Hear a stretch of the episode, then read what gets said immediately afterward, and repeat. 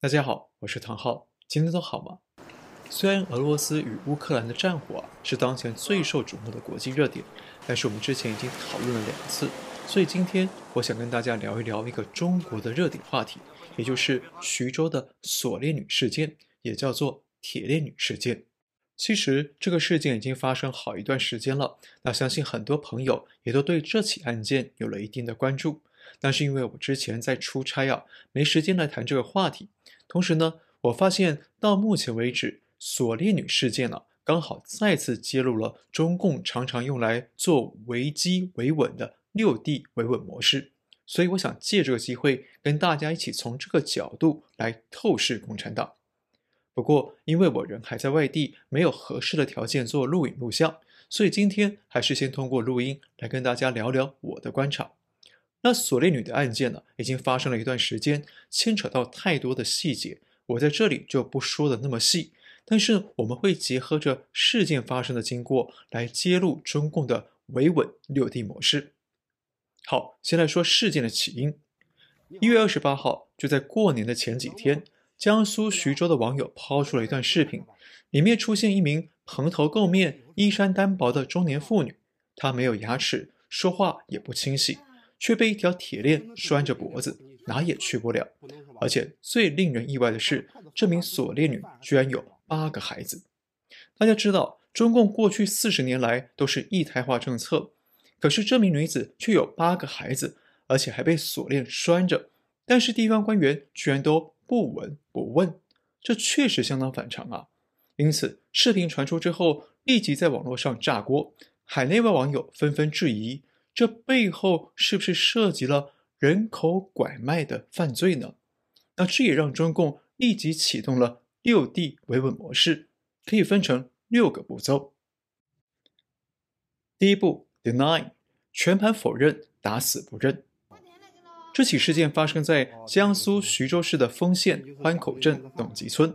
视频曝光之后，丰县县委宣传部就立即发布声明，说经过他们调查，否认有。人口拐卖的行为，还说这名锁链女叫做杨庆霞，是在一九九八年六月跟董集村的村民董志明领证结的婚。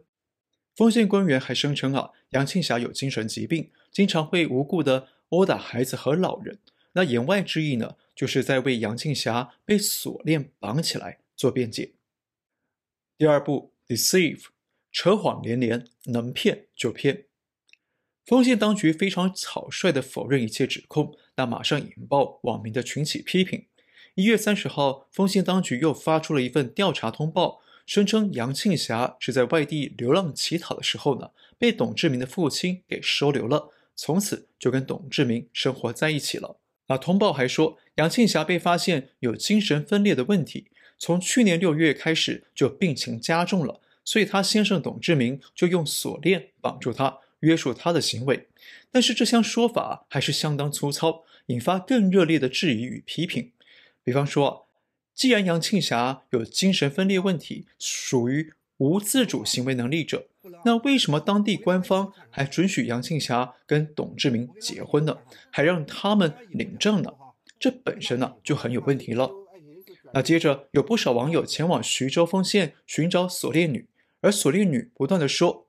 这个世界不要俺了，洗洗头。这个世界还不用不用啊！哎，这这就现在这就挺好的。阿妈让我我我给他洗洗头吧。世界不要了，哎哦，这个世界的不要啊！这句话更让许多网友听了相当悲愤，因此丰县的上级单位徐州市政府、徐州市委啊，也被迫加入这场扯谎维稳的行动。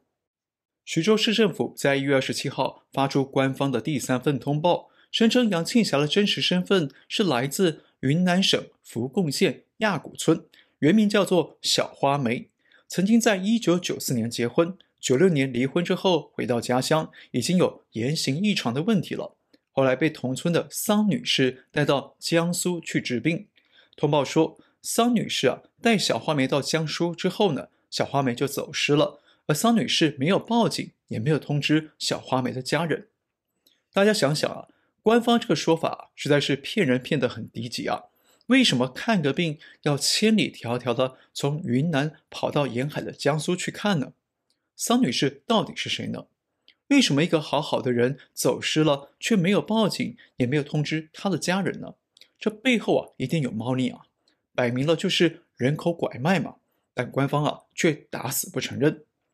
另外，官方通报还说，杨庆霞，也就是小花梅的牙齿掉光了，是因为严重的牙周病导致的。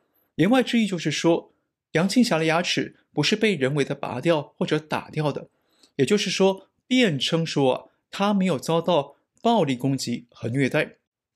徐州官方还说，经过医学鉴定，杨庆霞的八个孩子全都是她跟先生董志明生的。那简单一句话，徐州官方把我们看到的一切反常现象都给正常化、合理化了。不过，官方虽然还在扯谎，但是已经开始稍稍的改变口气，开始透露说要追究相关的失职人员。还说要追究董志明的行为有没有违法，不过呢，官方还是回避了人口拐卖的问题，因此又再度引发舆论的群起炮轰，排山倒海的声浪啊，也逼得官方不得不将维稳模式推进到下一步。第三步，denounce，斥责基层官民，切割责任。二月十号，徐州当局发出第四份通报，终于承认了锁链女背后涉及到人口拐卖的犯罪。官方称，董志明涉嫌非法拘禁罪，而将小花梅带到江苏的桑某妞以及她的先生石某忠都涉嫌了拐卖妇女罪。请注意哦，这是官方第一次承认人口拐卖的问题，但官方啊还是坚持说锁链女的真实身份是云南的小花美，只是啊官方一而再再而三的撒谎，然后又像挤牙膏的不断的改口换说辞。已经失去了民众信任，同时官方把刑事责任都推给民间百姓，撇得一干二净，这也让民众难以接受。就在这时候，网络上爆出惊人消息，说锁链女的真实身份很可能是一九九六年失踪的四川少女李莹。更令人惊讶的是，拿李莹的照片和杨庆霞的脸相比对，竟然高度神似，而李莹当年失踪的时候才十二岁。而且，前调查记者邓飞在网络上披露了董志明与杨庆霞的结婚证，但结婚证上的杨庆霞照片跟锁链女几乎完全不像，从气质上到面貌上根本就是两个人。与此同时呢，出身徐州丰县的导演王胜强也透露，他老家的人都知道锁链女就是李莹，他还语带玄机的说啊，有人不能让她是李莹。好，相信你也知道接下来是怎么回事了。这些证词与证据啊，再次让网络炸锅，海内外民众严厉谴责中共官方一再说谎、掩盖事实。那这也逼得中共不得不再把维稳手段升级到下一步。第四步，discipline and downplay，惩罚小官平民，避重就轻。二月十七号。徐州市的上级单位江苏省委和省政府发出公告，宣布成立调查组，要追查丰县生育八孩女子事件。那这起荒唐的案件啊，终于上升到省级调查的高度了。而且中共党媒新华社等等也报道了这项消息。那这也意味着中共中央开始介入这件事。到了二月二十三号，江苏的调查结果终于出炉，并且由各大党媒大幅报道。但结果啊，却是换汤不换药。官方承认锁链女被人多次拐卖，但还是声称锁链女是云南的小花梅。小花梅被人口拐卖到了江苏，完全否认锁链女跟李莹的关系。那说白了，江苏省委的调查结果只是重复了徐州市委的说辞。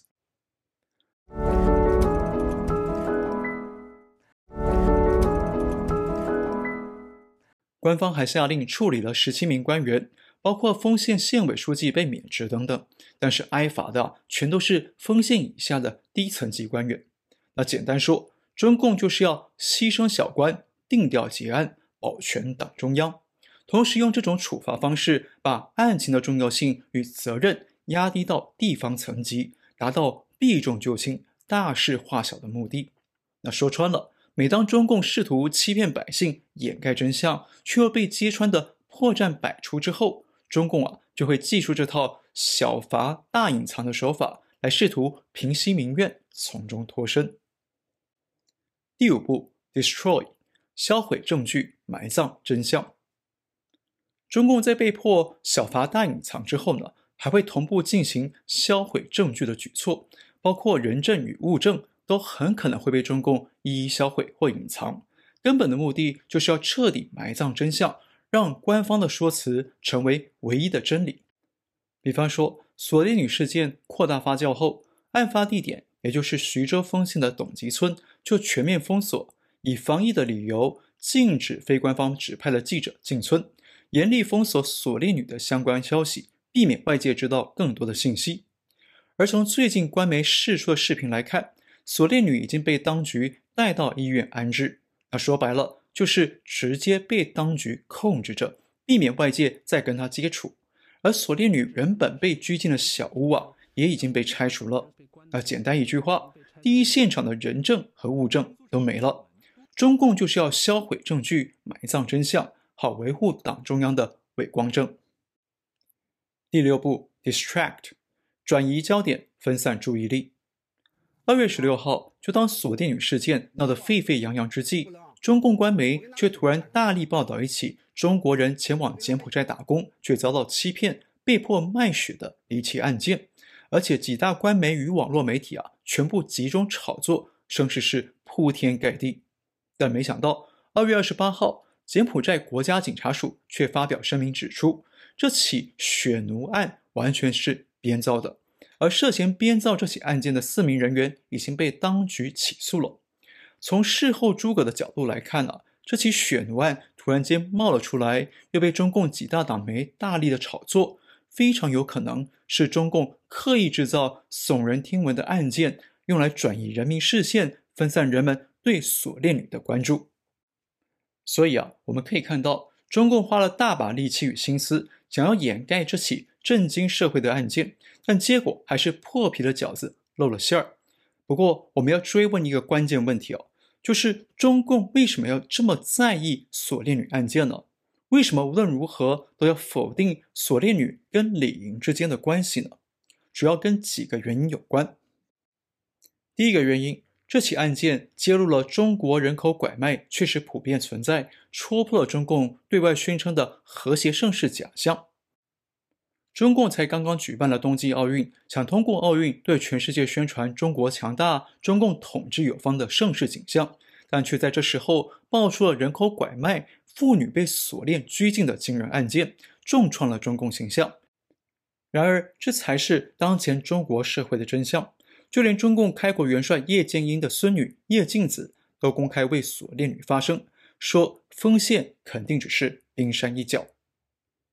第二个原因，这起案件很可能涉及了集体奸淫弱势女性，甚至中共权贵与官员也都涉入其中，所以从地方到中央，官方都要极力掩盖，设法隐瞒。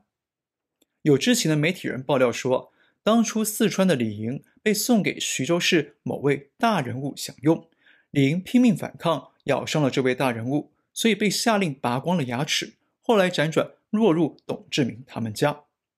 那无独有偶，海外自媒体人曾铮也引述体制内的知情者爆料说啊，铁链女是李莹，而一九九六年李莹失踪之后呢，被丰县官员进贡给当时的徐州市市长余广州。那翻开余广州的官场经历，他确实曾经在一九九七年到两千年之间担任徐州市的市委副书记、代市长以及市长，确实是徐州当地的大人物。于广州后来又出任福建省委副书记、商务部副部长、海关总署署长等等重要职务，是正部级官员。他目前是政协的常委，兼任经济委员会副主任，还是大人物。虽然我们还无法证实这项指控啊，但是种种迹象与时间点确实都相当吻合。如果这项指控是真的，而且背后涉案的官员啊、权贵啊还不止一个的话，那也就能充分解释了为什么中共不愿意承认李莹的存在，为什么要全力掩盖这起案件了。因为一旦承认锁链女是李莹，就等于是对外界承认中共高官奸淫女性、拐卖女性。如果再跟张高丽和彭帅事件串起来看，就会让外界发现利用特权奸淫女性是中共官场的普遍乱象。那遗憾的是啊，锁链女似乎也透露自己有这样的悲惨遭遇。阿哥，我们这个基因要成年，基因了，我跟你基因呀，五哥。我吃吧，吃吧，吃吧。这是你留的。阿哥，我们这个基因要成年，基因了，我跟你基因呀，五哥。我吃吧，吃吧，吃吧。第三个原因，锁链女事件再次曝光了中国的人权问题依然严重，妇女及儿童的安全缺乏保障。第四个原因。这起案件可能牵涉到中国存在婴儿贩卖与器官贩卖的网络。大家想想，在中共的一胎化政策下，却有女性被锁链绑住，还生下八个孩子，那当地官员却不闻不问，是装聋作哑呢，还是官员本身就是这个乱象的共犯呢？而且，徐州的锁链女啊，绝对只是冰山一角而已。全中国被拐卖的年轻女性有多少呢？她们被拐卖、性侵，甚至生育大批子女之后，那他们的孩子会不会被卖给人贩子呢？而他们失去生育能力或者失去利用价值之后，会不会被卖到黑市里被活摘器官呢？不能排除这个可能，对不对？毕竟，在中共这种缺少法治、缺少道德的变异体制里啊，有些人为了纵欲享乐，为了一夜致富，什么伤天害理的事都干得出来。因此啊。在我看来呢，索利女事件不但是一场耸人听闻的社会案件，更是一次中共对人性、对道德底线的震撼挑战。那过去中共在天安门发动六次屠杀，接着又迫害法轮功、火灾器官，到最近的血腥镇压香港抗争以及迫害新疆维族人等等啊，都是一次又一次的对人性与道德的拷问与检验。但这次的锁链女事件，随时都可能发生在你我身边的女性与幼儿身上，是一个更直接威胁我们家庭与亲人的国家恐怖事件。那我想啊，这也是上天安排的一次机会哦，要让更多的海内外人们看懂中共的假大空与假恶报，从而选择是要与中共继续走在一起当同路人呢，还是要抛弃中共，找回我们的传统道德与良知呢？好，最后我们重复一次：索利女事件曝光了中共遇到危机时惯用的六 D 维稳模式。第一步，deny，全盘否认，打死不认；第二步，deceive，扯谎连连，能骗就骗；第三步，denounce，如果实在掩盖不了，就斥责基层官员与百姓，切割责任；第四步，discipline and downplay，惩罚小官与平民。避重就轻，大事化小。第五步，destroy，销毁证据，埋葬真相。第六步，distract，炒作其他事件来转移焦点，分散注意力。好，今天先聊到这里，感谢您的收看，我们下次再会。